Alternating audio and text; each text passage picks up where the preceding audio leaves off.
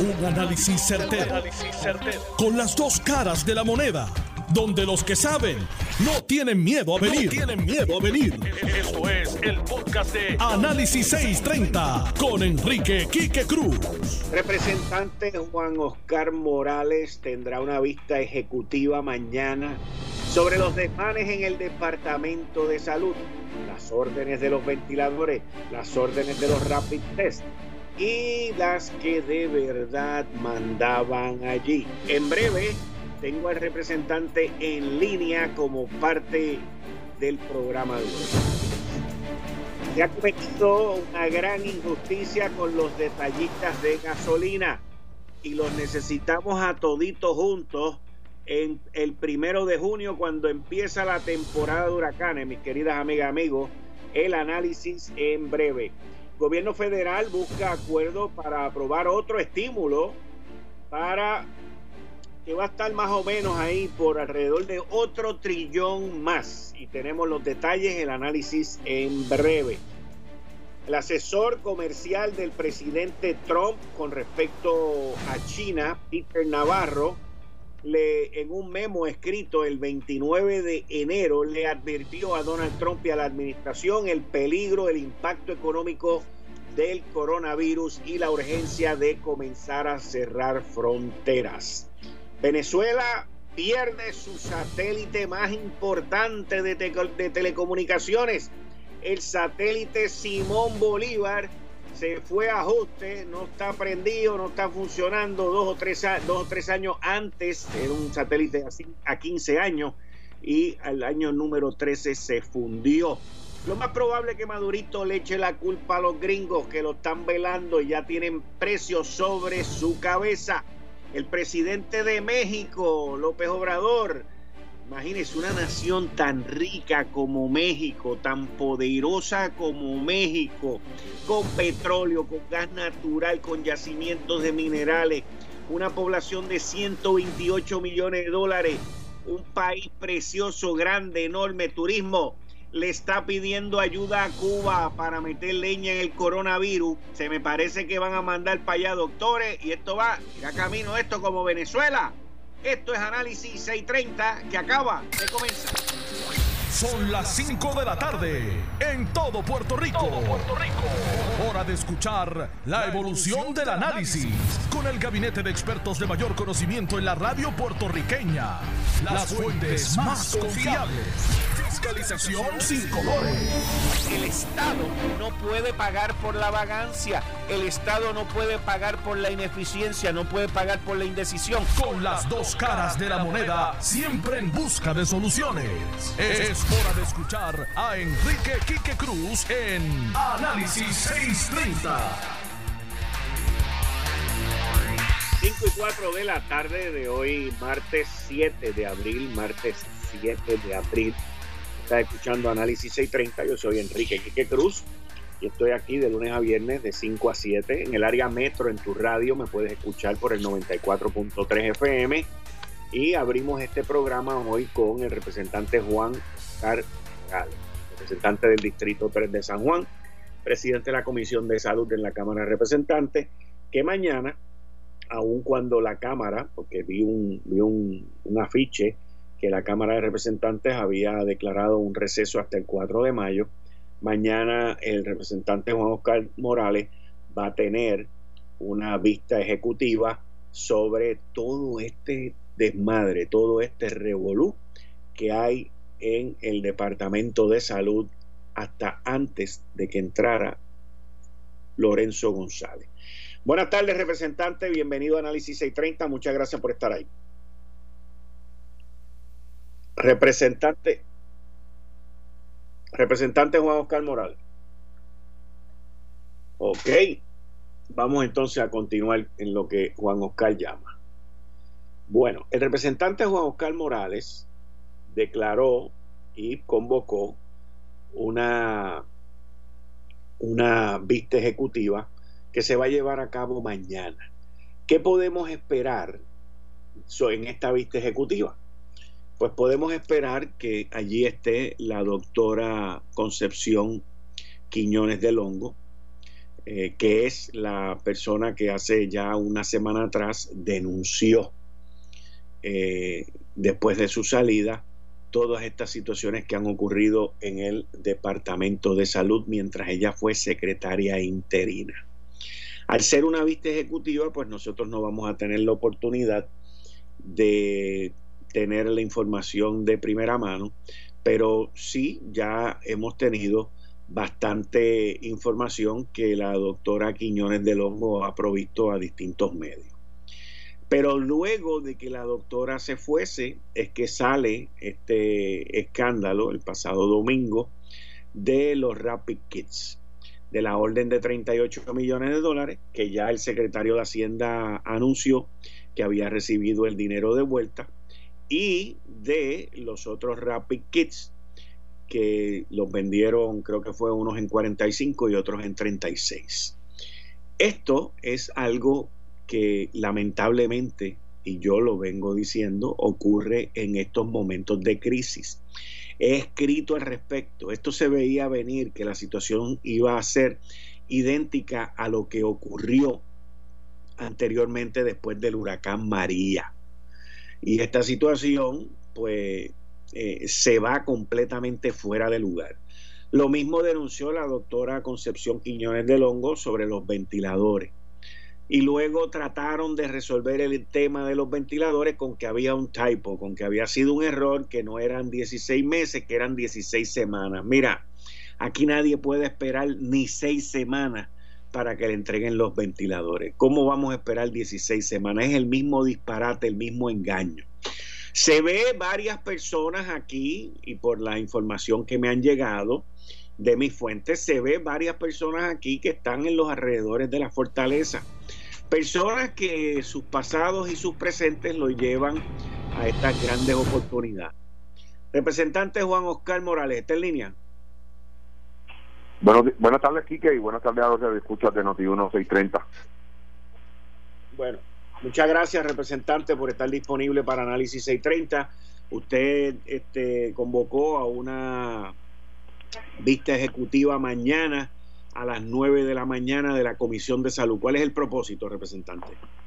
Pues mira, eh, Quique, nosotros darle continuidad a la investigación que ya hace dos semanas aproximadamente iniciamos en la Cámara de Representantes con relación a las denuncias que ha venido realizando la doctora eh, Quiñones del Hongo y otras denuncias que nos han ido llegando.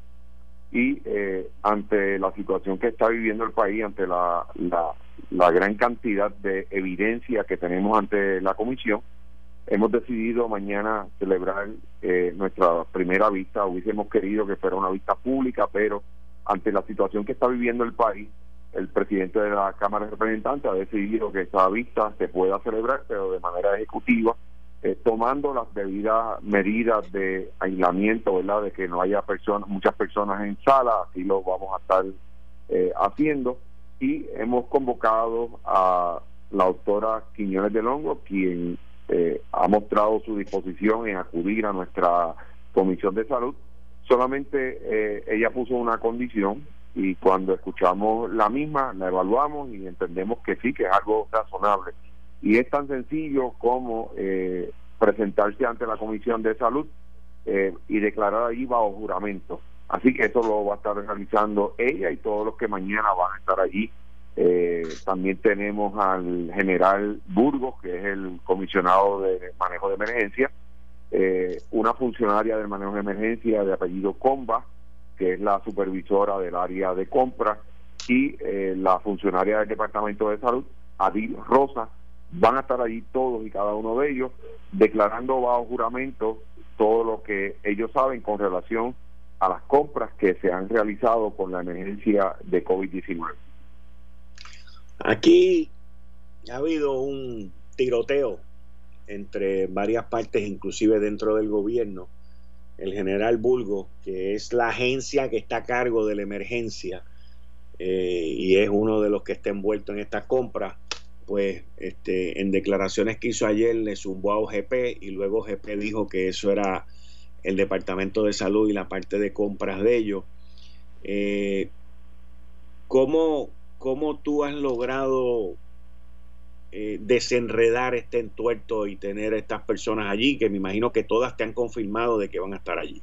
Cada una de ellas nos aseguramos, Quique, precisamente de que eh, mañana tuvieran presencia allí, de lo contrario se había advertido en la comunicación que le enviamos a cada una de ellas que la Cámara de Representantes podría estar utilizando otros recursos que tiene ante sí para eh, la comparecencia de estas personas. Eso hasta ahora no ha sido necesario, ¿verdad? No se contempla porque cada uno de ellos eh, ya nos han expresado de que van a estar eh, asistiendo a esta vista. Así que nosotros lo que esperamos es que se, los que se sienten allí digan la verdad y nada más que la verdad. Yo, si me están escuchando, le pediría de favor que digan todo lo que saben, cuidado con decir cosas contrarias la comisión tiene una extensa eh, evidencia de lo que va a estar allí evaluando. Eh, no vaya a ser que al final del día eh, se esté cometiendo algún perjurio o, haya tenido, se haya tener, se referir a una persona, ¿verdad? Por, por estar mintiéndole bajo juramento a la Comisión de Salud. Así que yo espero que nos lleguemos a eso. Yo espero que cada una de las personas que está siendo citada para mañana digan única y exclusivamente la verdad. Juan Oscar, representante Juan Oscar Morales, la única razón por la que es una vista ejecutiva es por la situación del COVID-19 y, lo que tiene que ver con la distancia y la salud del pueblo de Puerto Rico. Es, por lo único, porque de lo contrario, si, hubiese, si hubiésemos estado eh, con normalidad, esa vista eh, era pública y así lo habíamos anunciado anteriormente. Eh, no puede ser pública por las circunstancias que estamos viviendo el país. Ok, entonces le pregunto, eh, por lo tanto, todo lo que va a ocurrir allí va a ser público. Yo no tengo duda, ¿sabes? nosotros al final del día, nosotros vamos a poder, ¿verdad? Eh, cuando nosotros finalicemos la investigación, nosotros poder darle un resumen completo. Allí van a estar eh, representantes de mayoría, de minoría, escuchando cada uno de los testimonios. y nosotros vamos a, a estar entonces informándole al país qué fue lo que ocurrió y por eso comenzamos esto ahora, porque a mí me parece pertinente, Quique, que esto se atienda con mucha premura y que lo antes posible podamos concluir eh, esta investigación y podamos informarle al pueblo de Puerto Rico qué fue lo que realmente ha estado ocurriendo con la emergencia de COVID-19, qué ha estado ocurriendo con otra serie de contrataciones que eh, estamos mirando, eh, porque recuerda que la, la resolución de investigación meramente no va a investigar lo de la emergencia, sino que vamos a ir eh, atender lo que es el almacén de la compañía privada de medicamentos que pertenece al Departamento de Salud y que aparentemente alguien en salud no hizo su trabajo y que eso conllevó que se perdieran 4.5 millones en medicamentos. Y eso también eh, nosotros eh, pretendemos mañana, si el tiempo nos da, poder atender esto. De lo contrario, pues los testigos eh, tendrían que ser citados nuevamente para continuar eh, haciéndole preguntas con todo lo que nosotros tenemos ante nuestra consideración. Estamos hablando, para ir rapidito, de que aquí eh, usted tiene, como usted mismo dijo ahorita, prueba pericial, eh, prueba y de, de, lo que ha ocurrido que tiene que ver con la compra de los ventiladores. Pregunto, ¿sí, o no? De ventiladores y de las pruebas de COVID-19 y de las pruebas, lo que se conocen los Rapid Kits, que hay dos órdenes ahí, una de 3.6 y una de 38 millones.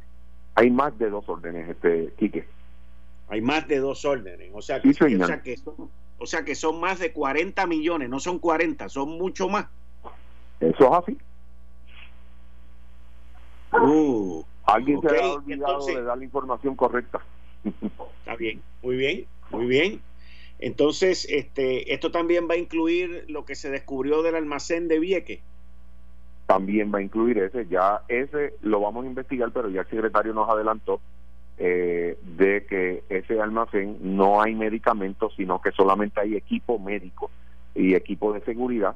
Eh, lo y, no es tan cuantioso. A mí el más que me que me duele, porque tengo que decirlo, es, es este almacén que eh, se le lo tiene una compañía privada eh, administrado por el Departamento de Salud y, lamentablemente solamente repartieron el 75% de ese inventario, hay un 25% que quedó allí y a, eso responde la pérdida de 4.5 millones de dólares.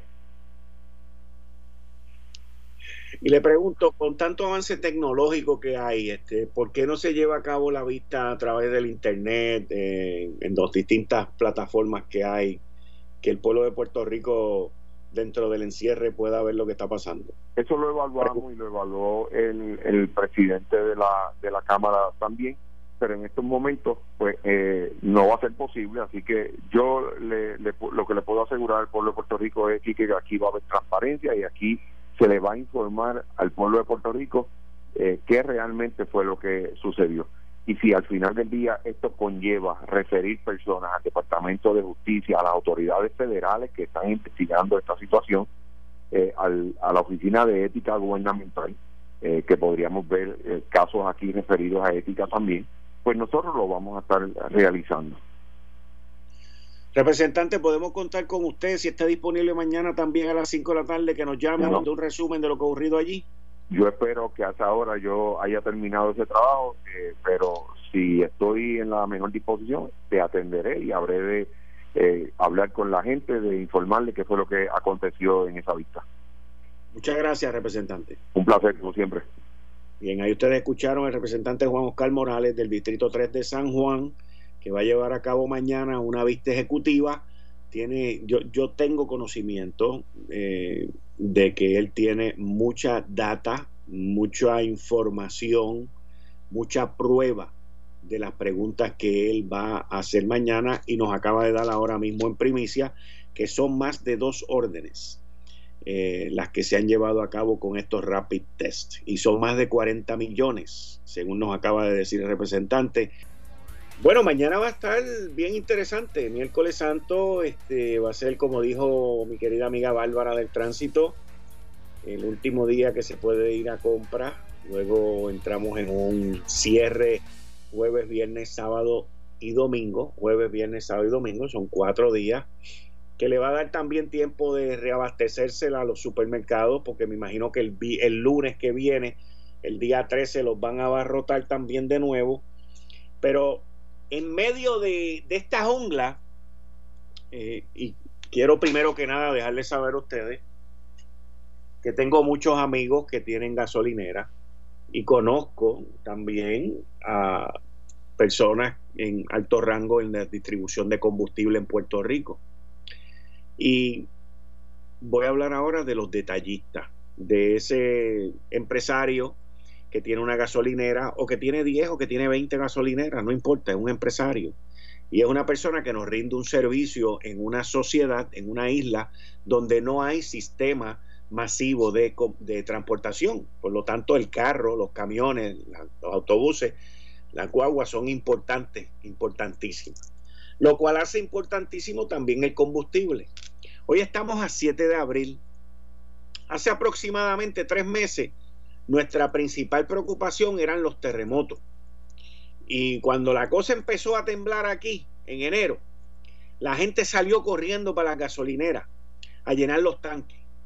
Y luego cuando un pastor loco por ahí dijo que nos íbamos a quedar sin gasolina, también la gente salió corriendo para las gasolineras a echar gasolina. Y ahora, tres meses, casi tres meses y medio más tarde, nuestra preocupación no son los terremotos, no es la falta de gasolina y tampoco tiene que ver con los estragos del huracán María. Nuestra preocupación es el coronavirus, el COVID-19. La gasolina ha pasado a un segundo o tercer plano. Los alimentos han pasado a un primer plano.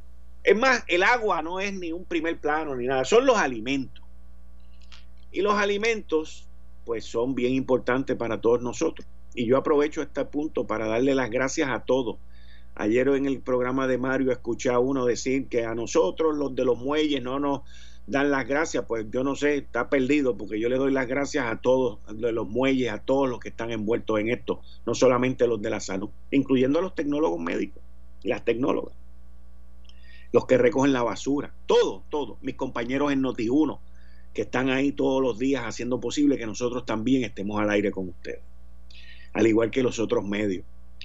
Pero cuando vamos a los detallistas, que es la, el último, el punto de contacto con nosotros, ese negocio de la gasolina pues ha evolucionado en los años y ahora existen los mini markets.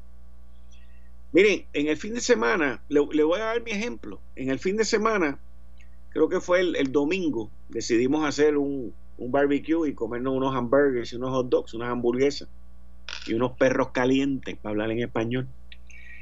Y cuando fuimos a comernos eso con los hijos míos, de momento me di cuenta que se había acabado el ketchup y lo que quedaba era bien poquito de ketchup, era como, como un, un último susurro de, esa, de ese pote. Y lo mismo con la mostaza. Pues nos los dividimos como buenos hermanos, unas gotitas ahí para cada uno para coger el saborcito y nos comimos los hamburgues. Y ayer lunes, pues, no había quien entrar a un supermercado. No había manera, de a menos que tú fueras a hacer una fila de una, de dos horas o de tres horas, tú podías entrar a un supermercado o una mega tienda. Y yo necesitaba echar gasolina. Y fui con mi vehículo a la gasolinera que tengo aquí cerca y eché un poquito de gasolina porque me gusta tenerlo en esta época así cuando estamos que esté completamente lleno y cuando entro en el mini market pues busqué y tenían ketchup y tenían también mostaza así que compré los dos potes de ketchup que le quedaban allí compré el pote de mostaza no me dejaron entrar en la mini tienda hasta que salieran las personas que estaban adentro, porque solamente permiten dos personas a la misma vez, uno pagando y otro a distancia por allá. Utilicé todas las medidas de protección cuando eché gasolina, me lavé las manos, lavé la, el, el, el ese y me, me, cuidé con todo lo que podía. Y cuando entré lo mismo, y, y tuve la oportunidad de comprar mi ketchup y mi mostaza en un mini market de una gasolinera. Frente a mí había un individuo que parecía que estaba haciendo una compra ¿Por qué? Porque sabía que no podía entrar en un supermercado. Y yo entiendo que es injusto el que se le prohíba a las gasolineras abrir los domingos y abrir sus mini market. Y le hago un pedido a la gobernadora y, y el pedido no es para ahora, fíjense, el pedido lo voy a decir porque no le voy a pedir que interrumpa con todo este rollo que se ha formado con este fin de semana, pero que por lo menos comenzando el lunes a los mini market de las gasolineras no se penalice porque ellos no fueron los que pidieron, a diferencia de los supermercados y las megatiendas, los que esos sí pidieron cerrar el domingo. Yo abogué porque se cerrara el domingo, pero parte del negocio de las gasolineras, de los detallistas, son esos mini markets, la leche, el ketchup, la mostaza, el pan y otras cositas más.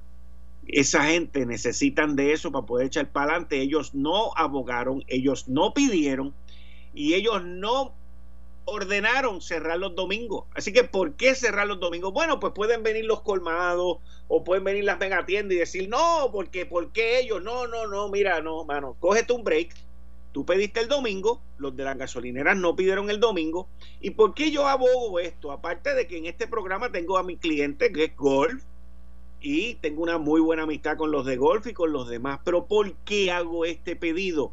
Porque menos de dos meses nosotros vamos a necesitar todas las gasolineras abiertas, todas las gasolineras funcionando a full swing, a todo lo que da, porque empieza la temporada de huracanes. Y esa gente con nosotros en la época mala siempre se han portado bien. Y los detallistas merecen ese espacio de abrir los domingos también. Así que vamos a dejar las cosas como son y vamos a permitir que después del 12 de abril, después del 12 de abril, los detallistas puedan abrir sus tiendas, sus gasolineras, porque en menos de dos meses los vamos a necesitar. La venta de gasolina se ha caído en Puerto Rico de forma ridícula, ridícula. Hay mucha gente que está a punto ya de cerrar porque no pueden y ahora sin el mini market menos. Así que tomemos en consideración eso. Y quiero terminar con esto. Las gasolineras son yo diría que el único negocio que hay en Puerto Rico, el único negocio que hay en Puerto Rico que está preparado con toda la higiene del coronavirus. El cajero está encerrado, solamente dejan entrar a dos personas y todo es aislado. No hay ningún otro negocio de mini market o de tienda que tenga la salubridad y los controles que tiene esta gente en las gasolineras. Ayudemos a los detallistas. Eh, estás escuchando el podcast de Noti1. Análisis 630 con Enrique Quique Cruz. 5 y 32 de la tarde de hoy, martes 7, martes 7 de abril del 2020. Tú estás escuchando Análisis 630, yo soy Enrique Quique Cruz y estoy aquí de lunes a viernes de 5 a 7. La pregunta es, ¿estás preparado? Para nosotros en Suchville Memorial y Los Ángeles Memorial Park, la tranquilidad de la familia puertorriqueña es lo primero. Por eso te pedimos que te quedes en casa, cuídate tú y cuida a tu familia. Todo Puerto Rico debe unirse y enfrentar esta batalla como uno solo y por eso hacemos un llamado a seguir las instrucciones de nuestras autoridades. En esta emergencia del COVID-19, Suchville Memorial y Los Ángeles Memorial Park están para apoyar en caso de una necesidad en nuestras oficinas con todos los protocolos, la atención, la limpieza y la seguridad establecidos por el Departamento de Salud, con nuestro personal preparado que te pueda ayudar si es que en este momento llega ese difícil momento. Llama ahora al 792-1872, 792-1872. 792-1872. Estamos para ti en este momento difícil, 24 horas, 7 días a la semana, pendientes para atender cualquier duda o necesidad. Y también en nuestras facilidades en Guaynabo, a pasos de la carretera número 2. Nosotros en Suchville Memorial y Los Ángeles Memorial Park estamos preparados, pero también queremos que, los clientes, que nuestros clientes también lo estén. Por favor, quédate en tu casa. Hay que salvar vidas. 792-1872. 792-1872. Licenciado John Mott, como todos los martes, la sección Ley Promesa 630. Bienvenido aquí. Hola, ¿cómo estás? Bien, bien, gracias. Bueno, John, eh, Natalie Yaresco ayer le mandó una cartita bien caliente a la gobernadora. Eh, por el uso de los rap, de las de las pruebas, de la, de la de los pagos y de todo lo que ocurrió eh, durante el fin de semana y le dio a la gobernadora hasta mañana para eh, mostrar evidencia de que todo ha sido cancelado. Ese último párrafo de la carta dice que estos acuerdos de compraventa no aparentan no cumplir con la ley promesa y los no definitivamente que se establecieron. Adelante. Bueno, obviamente eh, la ley promesa lo que dice es que la Junta podrá, no tiene que hacerlo, podrá revisar los contratos del, del ELA. La Junta obviamente no iba a revisar los cientos de miles de contratos, dijo, pues voy a revisar los contratos de más de 10 mil dólares y estableció un protocolo, y en ese protocolo se establece claramente, claramente, vuelvo repito, claramente, que antes de tú hacer cualquier contrato de 10 millones o más, tienes que dárselo a la Junta para que la Junta lo apruebe. El gobierno de Puerto Rico, como siempre, como se cree soberano y que yo soy el gobierno y puedo hacer lo que me da la gana, pues no lo hizo. Claro, obviamente también sabemos que ese contrato se canceló. No sabemos si se canceló porque la señora Yaresco se lo dijo verbalmente y yo dije, no, espérate, déjame curarme en salud y cancelarlo antes de que de tener problemas. No sabemos esa parte. Todo se canceló y se devolvió el dinero, que es tal vez lo más importante. Hay un montón de interrogantes que tiene todo el mundo sobre cómo se hizo ese contrato. Todo va a hacer que la gobernadora no supiera 438 millones que se iba a hacer de esa manera y con esas personas.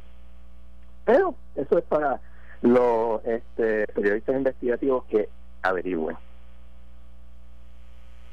Y eso es lo que ha ocurrido con eso. Sin embargo, hoy se radicó una moción por parte de la Junta. Eh, no sé si tú, si tú recuerdas que eh, la semana pasada creo que fue, eh, la Junta había radicado una moción pidiendo que se aprobara eh, forma expedita un la palabra para esto eh, la asunción de unos contratos, uno con ecoléctrica y otro con unas personas que son entidades que tienen gas natural. Entonces, esos contratos, obviamente, pues se le dio un tiempo para ir hasta mañana para que las personas pudieran oponerse. Hoy la Junta radicó una moción diciendo, mire, eh, la UTIER nos ha dicho que lo va a objetar, pero que necesita un poquito de tiempo eh, y se extendieron los términos, pero es una cosa interesante. La UTIER está objetando, nadie más que yo sepa está objetando. Obviamente tenemos que esperar a que eso, pase el término para saber quiénes van a objetar y por qué. Pero también dijeron, mira, eh, por cierto, es posible que nosotros pidamos descubrimiento de lo cual es interesante. Eh, Eso es en la parte de la Autoridad de Energía Eléctrica. Pero yo creo que la verdadera noticia de importancia es la orden ejecutiva mezclada con la orden ejecutiva 2020-31, que poca gente le, ha hecho caso, excepto la, alcaldesa, con razón. Cosa, si tú sabes que la alcaldesa no es santo de nuevo siempre, yo me estoy viendo que ella tiene toda la razón. Pero antes de eso voy a entrar sobre la ley que firmaron, que dice que si tú eh, publicas, obviamente en las redes, donde sea, información falsa yo te puedo, y, y, con la intención de, de confundir y hacer daño, pues yo te puedo, voy a acusar de un delito menos grave. El problema de eso es que es información falsa. Porque si yo te digo a ti, Quique, yo no creo en nada de las estadísticas que está haciendo el gobierno. Eso es yo proveer información falsa. Eso es uno. Dos, ¿qué pasa si yo me equivoco? y produce información incorrectamente. ¿Cómo tú demuestras la intención? Es un asunto difícil. Pero si te acusan, tienes que pagarle a un abogado y tú sabes que los abogados cuestan. Y tienes siempre la espada de Damocles de eso. Entonces, eh, aquí hay ciertas personas que han estado aplaudiendo eso, no se dan cuenta. Hay un caso que se llama Igual sus Álvarez US versus Álvarez se decidió en 2012. En este caso, Álvarez reclamaba y le decía a todo el mundo que él era un. había recibido la medalla del Congreso. Resulta que era un embuste. En la parte donde el juez, este, uno de los jueces dice, bueno, que esto es un mentiroso, eso siempre hablaba y mentía. Y es cierto, era un mentiroso compulsivo. Eh, eh, se había legislado para hacer un delito el tú reclamar que tuvieras una medalla no era pena. Y el Supremo se encontró con eso y dijo, espérate, espérate, espérate. Tú estás eh, haciendo una limitación al derecho de libre expresión. Cuando tú haces eso, esa limitación se presume, eso es bien importante, se presume ilegal. Y el Estado tiene que demostrar que tiene el derecho a hacer eso y que tiene y que eso que está haciendo es algo que tiene algo de gran importancia y que eso que está evitando, eso que está haciendo, lo va a evitar. Cuando tú miras la decisión de Jeff Kennedy, fue una de sus últimas decisiones, te das cuenta que es difícil que pase el, el crisol constitucional la, la ley que acabamos de hablar, porque eh, otro problema también, aparte de eso, está con la orden ejecutiva 20 2031, el licenciado Charlie Hernández eh, me lo señaló. lo señaló en un tweet a todo el mundo. Y yo le pregunté, ¿de qué tú hablas? Él dijo, mira, búscate esto. En esa orden ejecutiva dice que todos los hospitales, municipios, etcétera, etcétera, están haciendo pruebas o tienen muerte, etcétera, tienen que informar y reportar la información al Departamento de Salud. Chévere, muy bien, no hay ningún problema ahí y dice que solo después de que el Departamento de Salud publica la información es que el que está haciendo el reportaje, reporte, puede publicar la información. Y eso la une, que es un delito hoy en día, todo eso debe ser una orden ejecutiva, pues si tú das una información al público, cierta, pero lo dijiste antes que el Departamento de Salud, pues entonces estás cometiendo un delito, pues estás violando la orden ejecutiva. Y vemos una campaña continua de la gobernadora de estar criminalizando a llevar la contraria, porque eso es lo que es. Y eso me parece que es bien peligroso, aparte de que total, absoluto y completamente ilegal. Y eso, pues, ha pasado como que desapercibido por ahí, pero es algo bien problemático. Y tú sabes que, vuelvo y repito, la, la alcaldesa de San Juan que se quejó con toda razón de eso, este no es tanto de mi devoción, pero yo entiendo que tiene toda la razón en quejarse y tiene todo el derecho de proveer información. Y mira, aunque sea falsa la información, tiene derecho a proveerla. Porque como dijo el juez Kennedy, la mejor la mejor manera de contrarrestar la información falsa es proveyendo información correcta. El problema que tiene el gobierno de Puerto Rico, como todos sabemos, es que nadie la cree. Porque hay demasiadas contradicciones, tengo demasiadas personas que saben de esto, diciendo, mira, eso que dice el gobierno no, simplemente estadísticamente o epidemiológicamente no, es correcto.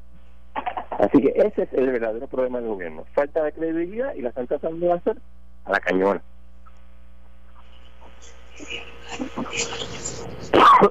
Perdón. Hello, ¿qué tal? Bueno, siguiendo eh, con este asunto, no sabemos todavía sobre la, eh, mm, ¿cómo diríamos? La este, denuncia, no denuncia, la demanda de la ACLU, American Union, contra la orden ejecutiva, que es una demanda limitada. Lo único que ellos están diciendo es, mira, este, nosotros entendemos que esto hay personas que tienen que estar continuamente en movimiento y dan tres ejemplos de unas personas que tienen que ir a casa de sus mamás, hermanos, etcétera, a darle eh, en uno de ellos personas que tienen que usar este, insulina tres veces al día y una de ellas por la noche. O sea, tiene que hacerlo. Y entiendo que el, el ACLU tiene toda la razón. Y si el gobierno tuviera algún cerebro, que obviamente pues, no ha demostrado tenerlo, pero lo que tiene que hacer sentarse con ellos y reestructurar la orden ejecutiva de una manera que no viole sus derechos. Eso sin entrar a los, todos los demás derechos que la orden ejecutiva esté ayudando, porque no todo en la orden ejecutiva está siendo cuestionada por la, ¿cómo se llama esto? La eh, ACLU. Eh, además, entre, siguiendo con estas cosas, una cosa interesante que hemos hablado continuamente, el caso de Aurelius, en el caso de Aurelius, eh, no bajo esta semana. No bajo esta semana, pero hay algo importante. El Tribunal Supremo está posponiendo, posponiendo los argumentos orales y esto puede seguir que se vean argumentos orales hasta el verano. O sea que el verano, junio 30, se supone, normalmente ellos se van de vacaciones. Pues eh, estuve averiguando y ahí ha habido ocasiones, no muchas, donde después de eso ha habido argumentos orales. Por ejemplo, el de US versus Nixon, ¿se acuerdan? El caso de, de Nixon. Ahí eh, hubo un argumento oral en julio y hubo otro caso, hubo un argumento oral en septiembre. Recordemos que el próximo periodo, el próximo término del Supremo empieza en octubre, el first Monday en octubre. Siguiendo, esto puede querer decir que el caso de Aurelius puede que se posponga hasta después de junio 30. Y todavía estaremos como que ¿ah? en el limbo y ahora mismo ni siquiera sabemos si vamos a tener, este, ¿cuál es la palabra para esto? Si vamos a tener vista de el caso del disclosure statement y por ende después sobre el plan de ajuste que va a ser posiblemente modificado porque va a haber un plan fiscal nuevo y muchas otras cosas que están ocurriendo. Así que todo está en el aire y todo parece que se va a posponer en términos de la quiebra de Puerto Rico. ¿Qué te parece? Interesante, es lo menos que podríamos esperar con todo este revolú que estamos viviendo mundialmente. Ah, yo estoy de acuerdo, pero pues, definitivamente que el plan de ajuste va a ser enmendado. Aquí se gastarán de 2, 3 billones, perdón, miles de millones de dólares de lo que están en el banco en la situación que estamos viviendo ahora. Y esto, esto va a ser un, un, esto va a ser un, it's a new ball game, es un juego completamente nuevo, completamente distinto que nos agarró a nosotros en medio de este proceso, supuestamente cuando ya estábamos tratando de llegar al plan de ajuste, que es una de las etapas finales de todo esto. Esto cambió. Exactamente. Eh, lo cambió, lo cambió y, y pues vamos a tener que ver con eso. Todo el mundo, la Junta, nosotros, los, abogados, los, los, los creditors, vamos a tener que ver con esto, punto. Punto. Este, es una situación está fluyendo mucho, no sabemos qué es lo que va a pasar. En línea telefónica tengo al doctor Abdiel Cruz en, una, en un segmento que estoy estrenando todos los días. Lo había empezado ayer a las 5 y 30, le pedí al doctor moverlo para las 5 y 45, son como las 5 y 48. John, si quieres continuar con nosotros, quédate en línea, seguimos a las 6. Bueno, lo que pasa es que voy a voy a cocinar este pollo a la, ah, naranja, la naranja soy italiano, so tengo que dejarte. Eh, encantado de estar con ustedes en el día de hoy. Cuídense. buen apetito. Doctor Ariel Cruz, ¿cómo estamos? Saludos, buenas tardes, Quique, y buenas tardes a toda la radio escuchas, los radio escuchas. Doctor, estamos hoy en nuestro segundo día de lunes a viernes. Lo moví de las 5 y 30 para las 5 y 45, 5 y 46, de 5 minutos con mi psicólogo. Y usted es doctor en psicología, doctor Abdiel Cruz. Correcto. Eh, bueno, eh, para mí. Adelante. Sí, para mí en primer lugar, para mí en lugar, eh, lo que debo decir en la introducción, es un honor estar, ¿verdad?, aportando un granito de arena al país que tanto necesitamos y, este estos cinco minutos se puede convertir en cinco minutos de revolución y de educación a un país que tanto lo necesita. Hoy me parece que dentro del proceso de reflexión desde por las mañanas, Quique, eh, hemos estado reflexionando sobre el mal social de la corrupción.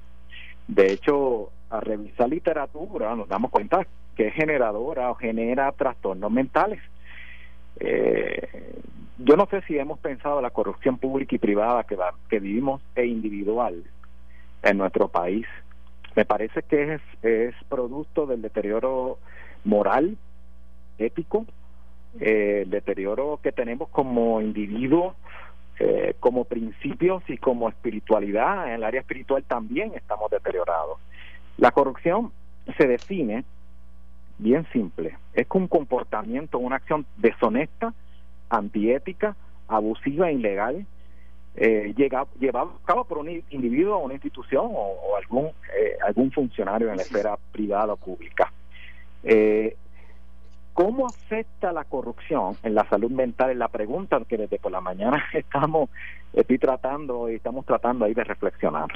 Bueno, la corrupción está afectando eh, y es lo que nosotros llamamos el bienestar subjetivo de la sociedad puertorriqueña. Bienestar subjetivo es la única manera científicamente de medir felicidad, porque el concepto felicidad es un, son conceptos filosóficos, pero si lo traducimos o lo trasladamos a la psicología o a la ciencia, podemos medirlo a base del concepto de bienestar subjetivo. Ahora, ¿qué es bienestar subjetivo? Bienestar subjetivo se define como el alto nivel de felicidad que una persona evalúa de sí misma o una autoevaluación. Eh, a mí me parece que eh, lo que estamos viviendo hoy es un panorama eh, bastante preocupante en términos de cuánto está afectando ese bienestar, esa felicidad, aún en medio de todo este caos que vivimos en términos de la pandemia, toda esta realidad que vivimos como país y vivimos en el mundo, ¿verdad? Eh, creo que ha llegado el momento de comenzar a reflexionar. Hay un detalle de la Organización Mundial de la Salud que yo estaba analizando. La Organización Mundial de la Salud, de la Salud, perdón, el 2025 ellos mencionaron que la depresión sería más frecuente en la alteración mental y sería una de las primeras cinco enfermedades más importantes eh, en los padecimientos a nivel físico y a nivel de sociedad. Es decir, si nosotros le quitamos, vamos a correlacionar un poquito aquí, para ir dándole forma, si nosotros le quitamos la felicidad o, llevamos el nivel de corrupción a un nivel tan alto y preocupante y alarmante, eh, literalmente yo le llamo que es una indignación social o comunitaria que vivimos hoy, a mí me parece que entonces estamos vulnerabilizando a no tan solo a la sociedad en general, sino también a las personas que son más vulnerables, como nuestros envejecidos o los adultos mayores o las personas que tienen algún tipo de diagnóstico. ¿Qué tenemos que hacer? Yo creo que esto nace de una reflexión individual, Quique. Creo que el conglomerado de corrupción que estamos viendo, hemos visto por, por, años, de hecho, voy, me voy a detener aquí, Harvard, la Universidad de Harvard mencionó que eh, cuando la corrupción aumenta en un país, en una sociedad, literalmente se estanca la economía, se deteriora todo el sistema y no hay un desarrollo social prudente de altura y un desarrollo social y económico como se espera, ¿verdad? Ahora, si nosotros estamos vulnerables y estamos mencionando de que el producto de la corrupción en nuestro país viene de ese deterioro de principios, de problemática de ética, de, de, elementos que tienen que ver con deshonestidad. Creo que es una reflexión individual que tenemos que hacer en el encierro, en el aislamiento social que estamos. Yo creo que tenemos que llevarnos nosotros a nuestra familia a reflexionar. Estamos en un momento de isolation. Yo no sé cómo se dice isolation en español, porque no es, no es, desolación, o sea, estamos aislados, estamos, en, estamos aislados, esa es la palabra. doctor, estamos aislados, estamos confinados. Eh, estamos en una situación también en la calle de vida o muerte. Acabamos de salir de un periodo de dos a tres meses donde todo Puerto Rico tembló, donde hubo terremotos. En el área sur hubo unos sufrimientos brutales. Y no hemos todavía cerrado la herida del huracán María. Porque los servicios esenciales en esta isla, como es la luz, las carreteras, los huecos en las carreteras y todo lo demás, no está funcionando como era antes de María. Entonces usted junta todas esas cosas ahí, todo lo que hemos vivido hasta, hasta febrero, y de momento viene el virus que te va a matar si no te escondes en tu casa y nos escondemos en nuestras casas, pero ya yo veo a la gente como que le está como que le está picando, o sea, yo veo los no, sé, o sea, veo veo veo que, que la fórmula de que haya más depresión, de que haya más situaciones eh, sean eh, algo que nos esté que nos vaya a explotar ya mismo también. Bueno, eh, interesante la expresión Quique que menciona. A mí me parece que es la multiplicidad, que es lo que la suma total de las experiencias de los últimos años que hemos vivido, eh, tenemos el producto hoy del deterioro significativo de la salud mental. Es más, yo me atrevo a mencionar algo más. Yo voy a tirar esto a medio. La mayor problemática de Puerto Rico no es lo económico. Ese es mi postulado, esa es mi tesis. La mayor problemática de Puerto Rico es que tenemos un país con un deterioro significativo en la salud mental. De hecho, hay un componente de profesionales en la salud mental que también están afectados y que están trabajando a su vez con realidades y situaciones. Así que, ¿cómo lo tenemos que trabajar? Porque tenemos un país tan deteriorado, vulnerable, todos estamos vulnerables. Yo me, yo también. O sea, vamos a hablar claro. Estamos todos vulnerables porque estamos en el mismo barco. Unos tenemos unas fortalezas y otros no. Fortalezas espirituales, fortalezas eh, físicas, mentales, psicológicas, etcétera, etcétera. Pero a mí me parece que tenemos que trazar un plan ya depurado, pertinente, en medio de, de todas las dificultades como país y hacer un plan correcto para estabilizar la salud mental. Creo que si seguimos dando, y voy a utilizar una palabra polerina, que se usa en sabana seca, si seguimos dando palo al aire sin ningún tipo de sentido, y sin ningún tipo de coherencia, sin, ningún tipo de estructura, no vamos a poder estabilizar, porque la pandemia se va, y que la pandemia se va a ir. En un momento dado se va a, detener todo este, toda esta realidad eh, de, situación que vivimos con el COVID-19, pero la salud mental va a continuar. De hecho, los suicidios, la, la, las patologías profundas ha aumentado significativamente en los últimos años. al punto tal que hoy tenemos problemáticas y otros temas que vamos a tocar esta semana sobre la violencia doméstica o la violencia de género, que no lo hemos tocado. Entonces, es precisamente es producto de que nosotros como país ya estamos a un nivel crítico en términos de salud mental, que a su vez afecta, fíjense lo que afecta la problemática de salud mental, afecta el sistema inmune, inmunológico, afecta mi modo de operar, modo operandi en el latín, afecta cómo proceso mentalmente, cómo proceso mis pensamientos cognitivos y afecta que una teoría, hay un elemento de un teorizante, una persona que hace años se llama Carl Jung, hablaba sobre la conciencia colectiva social. Afecta la conciencia colectiva. Y si nosotros no tomamos iniciativa hoy, que yo creo, y perdona, ¿verdad? Pero yo reconozco y sé que yo eh, creo en Dios fielmente, creo que todo este proceso está, Dios está permitiendo porque tenemos que sentarnos a repensar el país que queremos, el país que anhelamos y el país que añoramos y soñamos en el futuro. Muy bien. Doctor, muchas gracias. Mañana vamos a darle también a la gente unas gotitas de, de saber de cómo podemos contrarrestar esos sentidos, esos sentimientos de depresión y de frustración, de aislamiento en conjunto con el próximo tema. Así que muchas gracias, doctor, muchas gracias. Nos vemos mañana a las 5 y 45. Ahí ustedes escucharon al doctor Abdiel Cruz en cinco minutos con mi psicólogo. De lunes a viernes va a estar con nosotros, como de 5 y 45, 5 y 47, con los temas del día y cómo superarnos, cómo vivir mejor dentro de estas circunstancias. Tú estás escuchando Análisis 630. Yo soy Enrique Quique Cruz. Esto fue el, podcast de Notiuno. Análisis 630 con Enrique Quique Cruz. Dale play a tu podcast favorito a través de Apple Podcasts, Spotify, Google Podcasts, Stitcher y notiuno.com. Come on.